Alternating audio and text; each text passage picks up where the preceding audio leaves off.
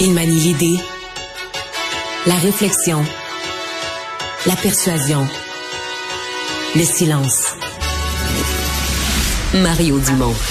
Informé, cultivé, rigoureux. Il n'est jamais à court d'arguments. Mario Dumont. Pour savoir et comprendre. Bonjour tout le monde, bienvenue à Cube Radio. Quelle journée en actualité. On va avoir un nouveau euh, passeport, on va pouvoir le remplir en ligne. Euh, la CAQ veut rattraper, le ministre de la Santé veut rattraper les retards en chirurgie. Euh, il y a toutes ces grosses histoires. On peut plus fêter la fête des pères, la fête des mères. Ben oui, on peut encore, mais il y a quand même une controverse importante là-dessus. Et moi, je trouve pas ça banal. Je trouve pas ça que c'est la fin du monde non plus. Mais je trouve qu'il faut prendre le temps de se demander comment ça se fait qu'en 2023, ça arrive. Puis pourquoi ça arrivait pas avant, puis qu'est-ce qui se passe dans la société euh, présentement, qu'est-ce qui est en train de, de, déraper pour que des choses comme ça, que des gens viennent même à y penser? Mais je vous dis tout de suite, on va aussi vous parler dans cette émission, dans cette émission euh, de, de, de, de, conflits au soccer euh, entre partisans. Euh, il y a des partisans de l'Impact qui se sont fait tabasser à Toronto. Et au prochain match de Toronto à Montréal, euh, ben les, les partisans torontois ne seront pas les bienvenus dans le stade Saputo. Tout de suite, on rejoint l'équipe de 100% Nouvelles. 15h30, oh. c'est le moment de notre rendez-vous avec Mario Dumont. Bonjour Mario. Bonjour Marianne.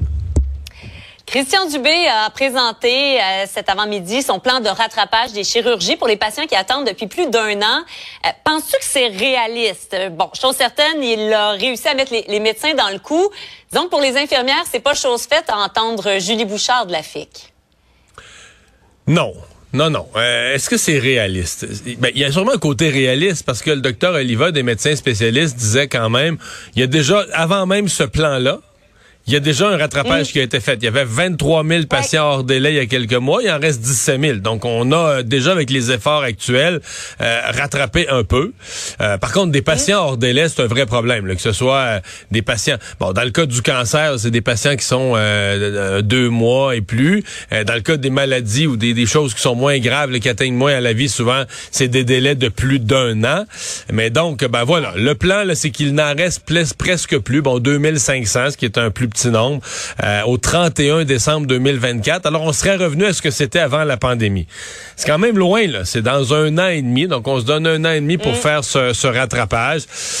Euh, parce qu'il faut toujours se souvenir que faire du rattrapage en chirurgie, Marianne, c'est pas... C'est le, le flot habituel continue. Là. Il y a des nouvelles personnes chaque jour qui sont diagnostiquées avec le cancer. Il y a des opérations exact. urgentes. Il y a des accidentés qui doivent embarquer sur la table d'opération immédiatement. Il y a tout ça qui, que la vie continue. Donc, il faut qu'en surplus de tout le quotidien, t'ailles, comme on dit, t'ailles gruger dans les vieilles listes. T'ailles chercher des gens qui, eux, sont en attente du garde, on vide ces listes-là. Et c'est là qu'on va faire du travail de soir, c'est là qu'on va faire du travail de fin de semaine. Donc, jusque-là, le plan a l'air ambitieux. Le ministre dit ambitieux, mais réaliste, puis je partage ça. Là. Ouais. Bon, euh, là, l'accrochage, tu l'as soulevé. C'est celui, parce que pour faire fonctionner des salles d'opération, il faut avoir des médecins. Ils peuvent être prêts à travailler de soir et de fin de semaine. Ils disent être prêts et sont, sont engagés.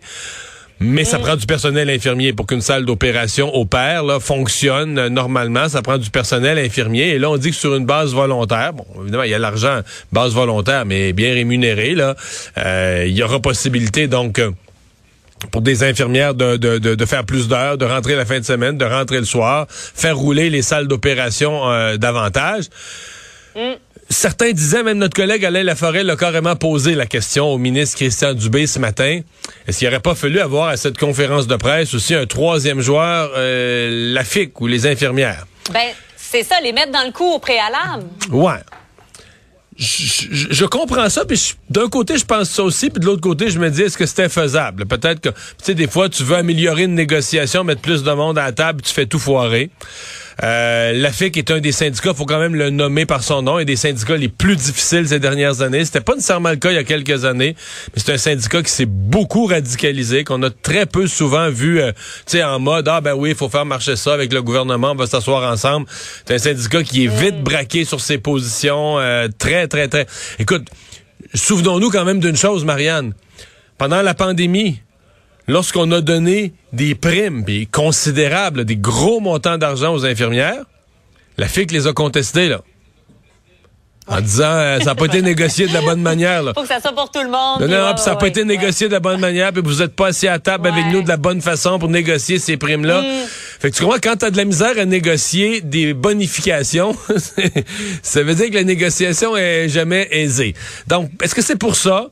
Ou est-ce que c'est une erreur de Christian Dubé? Je reste prudent. Donc, le plan est réaliste, mais il est soumis évidemment à la disponibilité, la volonté de travailler euh, d'infirmières à qui on a toujours dit il n'y aura pas de, de, temps supplémentaire obligatoire, il n'y aura pas de TSO basé là-dessus. C'est vraiment des gens qui volontairement vont venir faire des heures de plus, travailler davantage et faire rouler ces, ces salles d'opération. À suivre. Ce sera à suivre, exactement. Nouvelle publicité maintenant sur le troisième lien, euh, cette fois par le Parti libéral du Québec. On va écouter ensemble un extrait, Mario.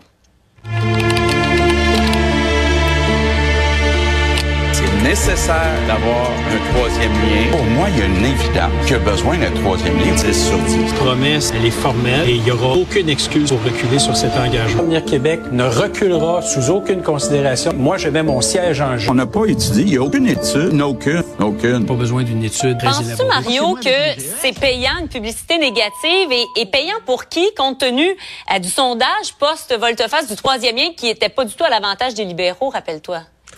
Ouais, mais tu sais, Marianne, toi et moi, t'as pas besoin de consulter euh, la plus grande film de publicité euh, d'Europe ou des États-Unis ou du Canada pour développer une publicité. D'après moi, tu donnerais ça à n'importe qui qui est un petit peu capable de faire du, découpage de vidéos sur son sur son portable. Euh, quand un, quand un gouvernement manque en son engagement d'une façon aussi grossière et que les clips, mm. les extraits vidéo de, de dizaines de conférences de presse, de propos en chambre sont disponibles partout, je veux dire, la plupart, d'après moi, euh, la plupart des jeunes de 18 ans, tu leur donnerais le travail en première année de cégep, là, qui sont capables de manipuler de la vidéo, puis tu ferais toute une excellente publicité.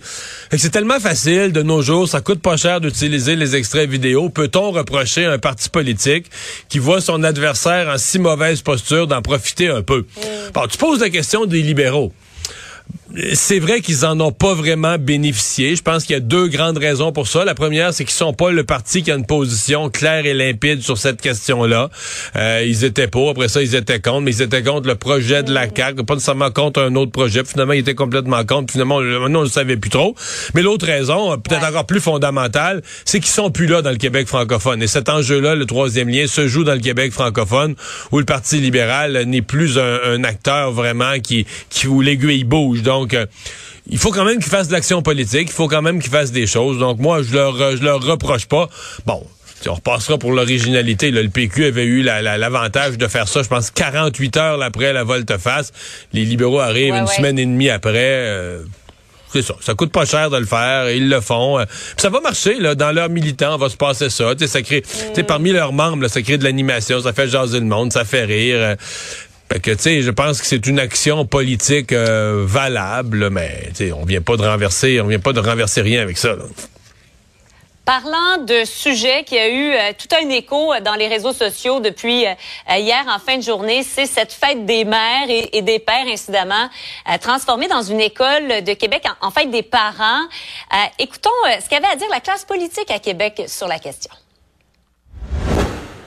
Moi, là, l'idée euh, de remplacer la fête des mères ou la fête des pères par la fête des parents, moi, je ne suis pas d'accord avec ça, là que le ministre de l'Éducation, Bernard Drainville, mette ses culottes. Euh, je le connais assez, Bernard. J'ai même travaillé avec lui. Je sais que c'est pas nécessairement un woke, mais à un moment donné, il va falloir qu'il ait le courage de faire face au woke puis de dire c'est pas acceptable. La fête des mères, ça existe. Faut pas laisser entendre qu'on va effacer ou qu'on va remettre en question la fête des mères. C'est important.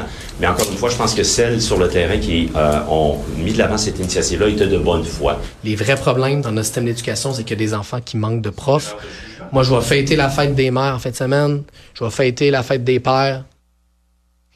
Est-ce que Mario, par équité pour tous, de façon très, très inclusive, la solution serait pas toute simple, en fait? Une carte écrite par les enfants, que ce soit à maman ou à quiconque de symbolique pour l'enfant. Juste ça, là, simplement ça. Euh, ouais, il y a bien des solutions possibles. Euh, puis personne n'est en désaccord avec euh, la sensibilité nécessaire, la bienveillance d'enfants. Et là, la liste des raisons pourquoi on n'a pas de père ou on n'a pas de mère, il s'en est ajouté une récemment. C'est qu'il y a maintenant des familles euh, où c'est deux pères ou deux mères. Ça, c'est récent. Mais avant mhm. ça, là, je veux dire, t'as des gens qui ont des enfants en jeune âge, que le parent, euh, la maladie, euh, ben, en fait, jeune âge aussi, c'est souvent des accidents. Le père, la mère a eu un accident de voiture, un accident de travail, orphelin. L'enfant arrive à l'école, est orphelin, il a pas de père, pas de mère. Ça existait. Euh, des enfants abandonnés, séparation, un des deux parents disparaît du décor, il est plus là, il est plus dans le contact avec l'enfant. Euh, tu sais, les, les, circonstances de la vie sont, sont telles que c'est pas tout le monde là, qui est allé à l'école avec ses deux parents. Et jamais dans le passé, Marianne, on a songé à annuler la fête des mères et des pères à cause de ça. Est-ce que ça veut dire qu'on manquait de mm. sensibilité? Est-ce que ça veut dire que le prof, il sait, ce petit gars-là, il est orphelin, il a perdu son père, le jour de la fête des pères, les autres préparent quelque chose, mais il vit avec ça. Il sait qu'il a perdu son père, il vit avec ça. Puis je pense pas que ce jour-là, on y tourne le fer dans la plaie avec une méchanceté. Au contraire, on va trouver un accommode, mais on va faire d'autres choses. Tu sais, non, mais c'est ça la, la, la, réalité. Alors, moi, je, je, suis pas de ceux aujourd'hui qui va dire c'est la fin du monde, puis mais en même temps, je suis pas de ceux qui va dire que c'est complètement une tempête dans un verre d'eau.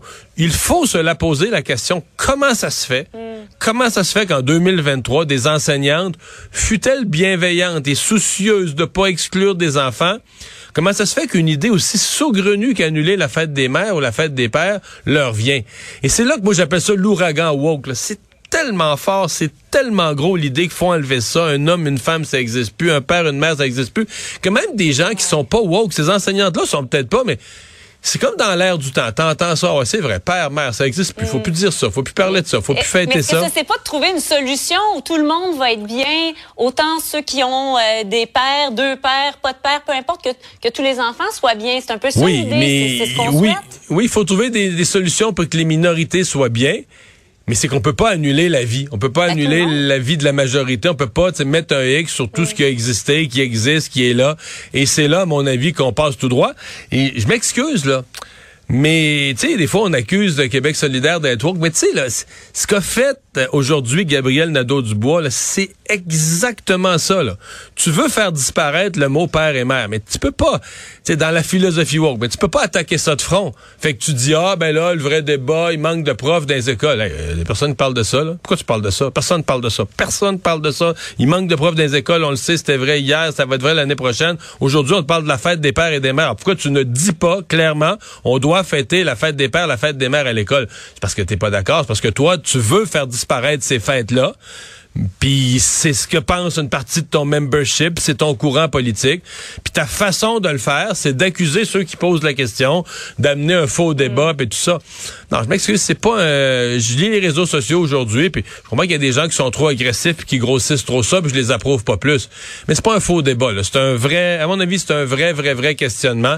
Et comment on va traiter la bienveillance, traiter euh, le fait que les enfants doivent être à l'aise sans annuler mm. euh, la, réalité, la vie de la majorité. Je pense que ça, c'est le défi. Mais on a vécu de même pendant des décennies en faisant ça comme ça, euh, sans jamais que personne pense à annuler toutes les fêtes, parce que là, sinon, ça n'a plus de fin. On fait plus la Saint-Valentin parce qu'il y a des célibataires. en fait, il n'y a plus aucune fête qu'on peut fêter parce qu'il y, a une partie des gens, ouais, là, cette fête-là, ça les met dans telle ou telle situation.